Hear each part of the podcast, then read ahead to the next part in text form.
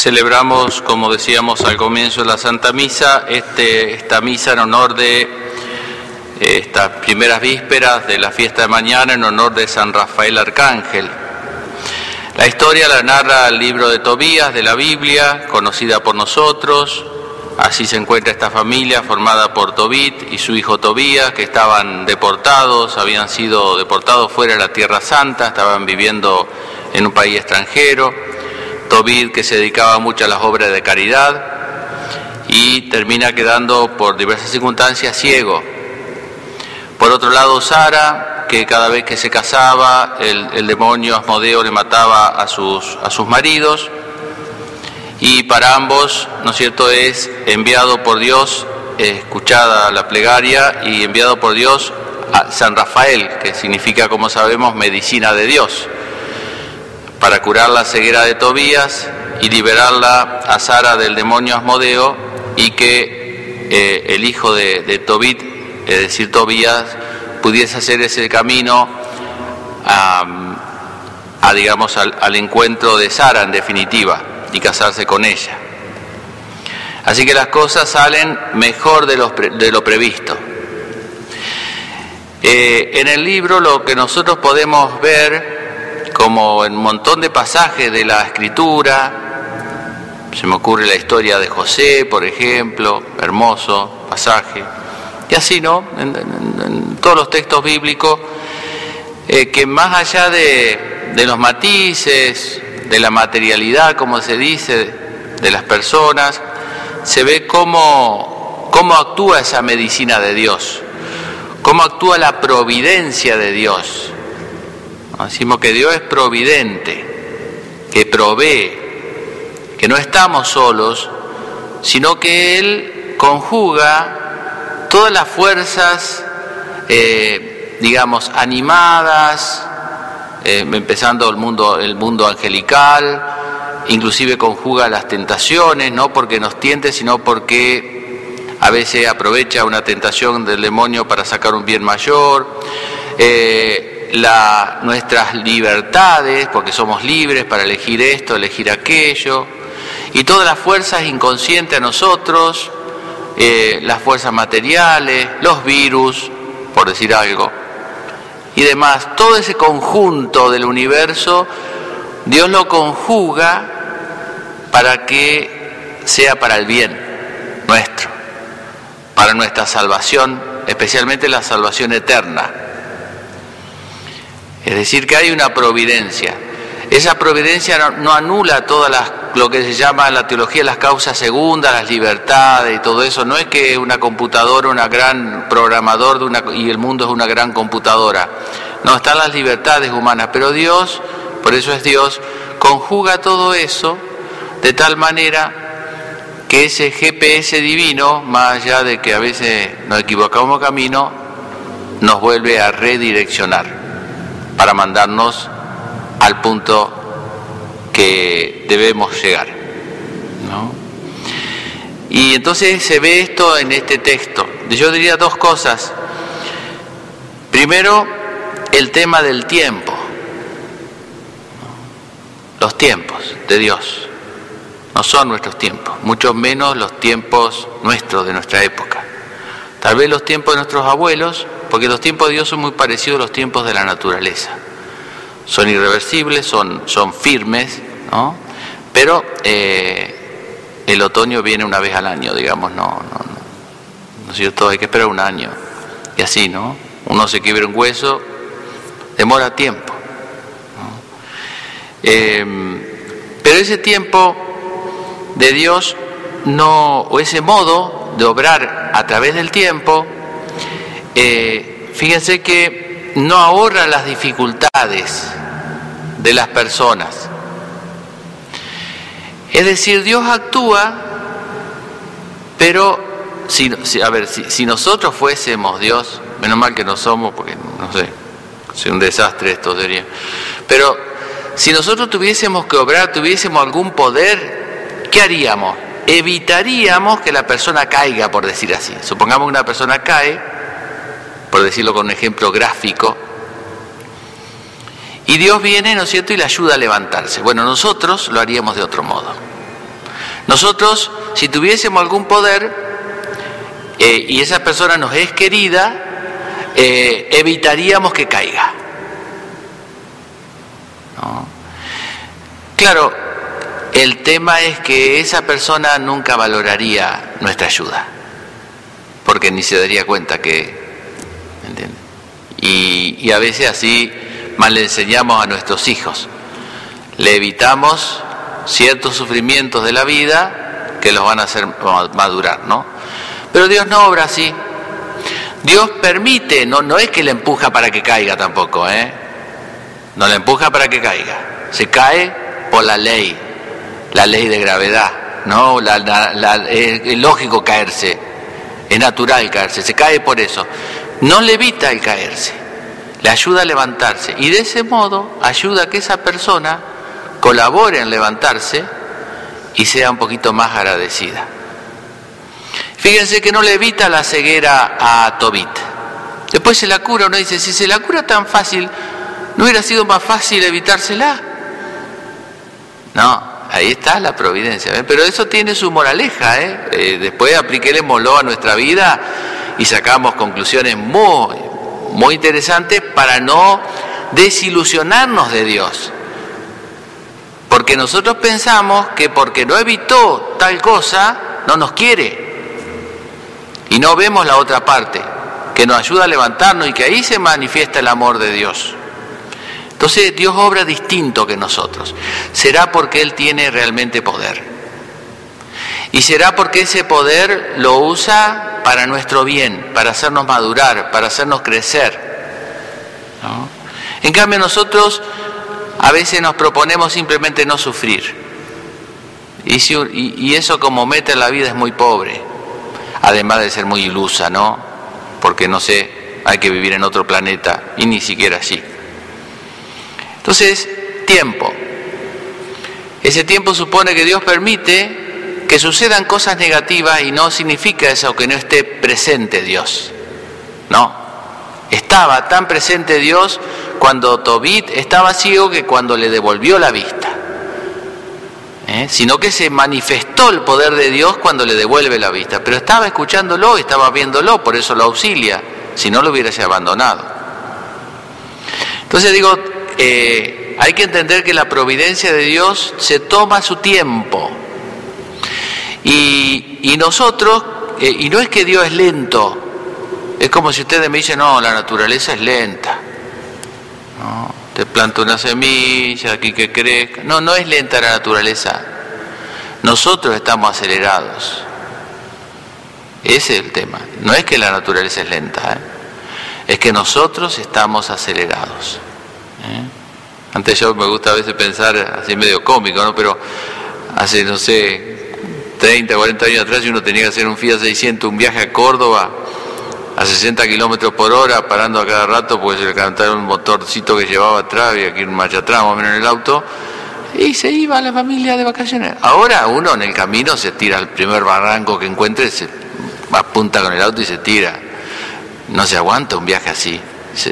Le arruina las vacaciones ir a 60 kilómetros. ¿Pero por qué? Y porque estamos más acelerados. Eso también nos influye mucho.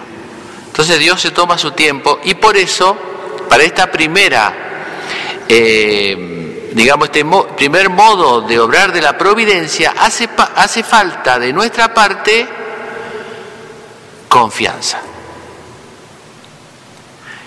infinita confianza, ilimitada confianza, no digamos infinita porque no somos infinitos, pero ilimitada confianza, sin límites.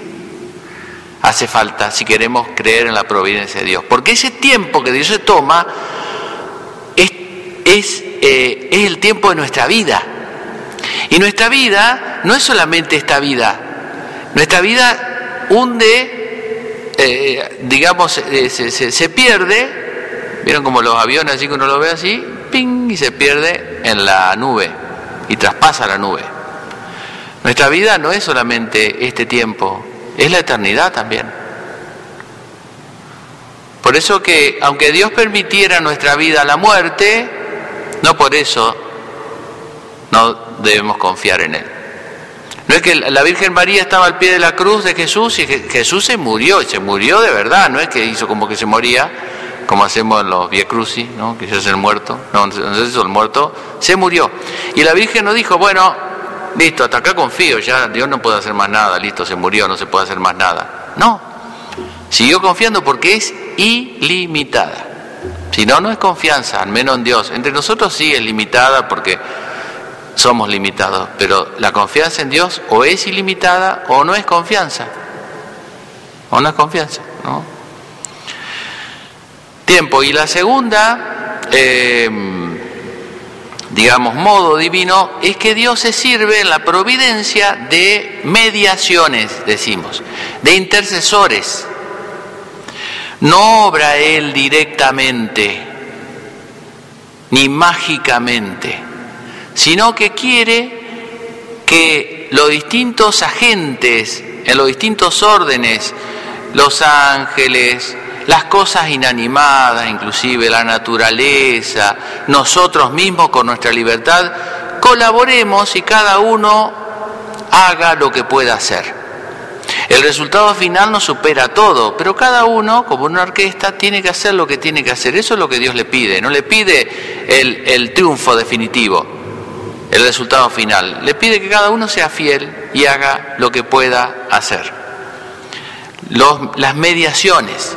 Fíjense que acá está la mediación del arcángel, ¿no? Rafael, que es el enviado que se disfraza de un, de un gaucho ahí para poder acompañarlo, toma como una fisonomía corporal. Es una mediación. Dios se sirvió del arcángel para que eh, digamos, fuera su enviado. Hasta la mediación de las cosas del, del pez, ese del, del, pescado ya que lo sacan del río, que después ponen el, corazón y el hígado en el brasero para espantar al demonio Asmodeo, ahí con Sara, y que después le ponen la, le untan los ojos de que tiene propiedades curativas para los ciegos, el, el, y el del pez, no, es el poder de Dios el que lo curó. ¿Y para qué le hace poner eso? Pues las mediaciones. ¿Y para qué no hace echarle agua en la cabeza a los chicos? Tiene propiedades eh, de el agua, el agua común puede darnos la vida eterna, puede hacernos hijos de Dios. No, pero Dios quiso usar esa mediación del agua. Y cuando el sacerdote da la unción, ese aceite que le pone en la cabeza, ¿tiene propiedades curativas? No, ¿Y por qué quiso? Porque quiso usar mediaciones. O Jesús cuando hacía saliva y le untaba y lo curaba, ¿qué tiene propiedades curativas la saliva de Jesús? No, era el poder de él. Pero usa mediaciones, cosas, personas.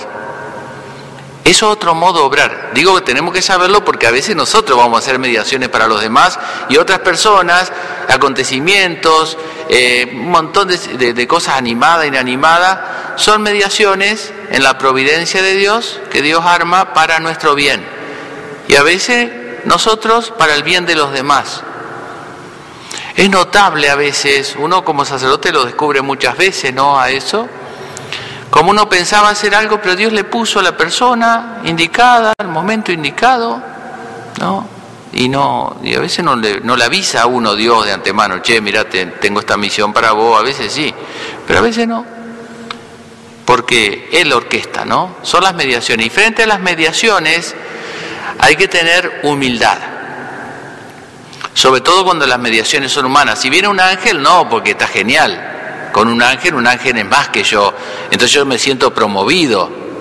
Ahora, cuando yo tengo que, confesarle los pecados a un hombre como yo, como dice la gente, bueno, ahí me tengo que humildad, ahí necesito humildad o cuando tengo que recurrir a, al agua o, a, alguna, eh, algo material a través de esa mediación, ahí requiero, eh, humildad. Bueno, pidámosle a la, a la Virgen en, este, en esta fiesta, en esta solemnidad de San Rafael, un libro muy lindo para leer, el libro de Tobías, muy consolador. La Biblia es así, tiene un final feliz. Es como las novelas de antes, ahora qué sé yo, las películas de antes eran así, ahora ya no se sabe mucho. Pero un final feliz. Ahora en el camino se pasa por la tragedia, por el dolor, porque esa es la vida humana. No pretendamos ir entubados, ¿no? Porque no es humano eso, ¿no? Entonces, eh, eh, nos ayuda mucho a entender cómo obra Dios y a no perder la confianza, sobre todo pensando en estos tiempos de, esta, de, este bicho que nos tiene medio todo acorralado. Em, pensaba, ¿no?, cómo eh, en relación a la confianza, cómo no, la confianza mata ese otro bicho que es más peligroso todavía que el coronavirus, que es el miedo, porque el miedo nos puede enfermar la cabeza y el corazón. Respeto sí, precaución sí, miedo no. Se tiene miedo a lo que es más grande que uno. Entonces, eh, hay que tener respeto, sí, ¿no? pero miedo no. Si, si confiamos en Dios no hay que tener miedo, aunque pasara lo inevitable. Porque no es que yo le estoy diciendo a ustedes, bueno, si uno tiene confianza, no se va a morir. No se va a morir ningún ser querido. Lo voy a decir así, es duro, ¿no? decirlo así, pero hay que decirlo claro, porque si no, hay personas que por ahí pierden la fe y dicen, no, yo sí creo, no, lo siento mucho, no es así ni para ustedes ni para mí. Podemos tener más fe más grande que una casa y morirnos igual o morirse igual nuestros seres queridos. No va por ahí, pues si no sería un negocio la fe. Yo creo y no me pasa nada, o llega hasta acá, no. Pero ahí está la confianza. Ahí está la confianza, si no, es un negocio, no es confianza. Yo lo digo con todo respeto eh, por el dolor que a veces pueden estar padeciendo algunas personas por la enfermedad o la muerte de los seres queridos, pero eh, no tengamos miedo, tengamos confianza en Dios. ¿no? Pase lo que pase, pase lo que pase con todas las letras, no perdamos nunca la confianza en Dios. Y con respecto a la humildad, dejémonos ayudar por Dios por Dios y por todo ese mundo sobrenatural que nos rodea ¿eh? y que está al pie de nuestra cama. También está aquí en la iglesia, ¿cierto? Pero también está al pie de nuestra cama que podemos pedir auxilio y pedirle ayuda a Dios en esta y en similares circunstancias de la vida. Bueno, que todo, todo contribuye a nuestro bien, aunque nos haga sufrir. Ojalá nos demos cuenta y ojalá veamos, ojalá veamos la mano amorosa de Dios que nos da el remedio amargo a veces. Pero veamos la mano amorosa, no veamos solo el remedio amargo. Ojalá veamos eso.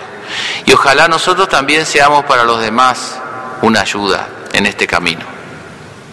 Porque cuando lleguemos a la otra vida por gracia de Dios, poco va a importar todas las cosas que ahora tanto miedo nos pueden dar. ¿eh? Que la Virgen nos conceda esa gracia.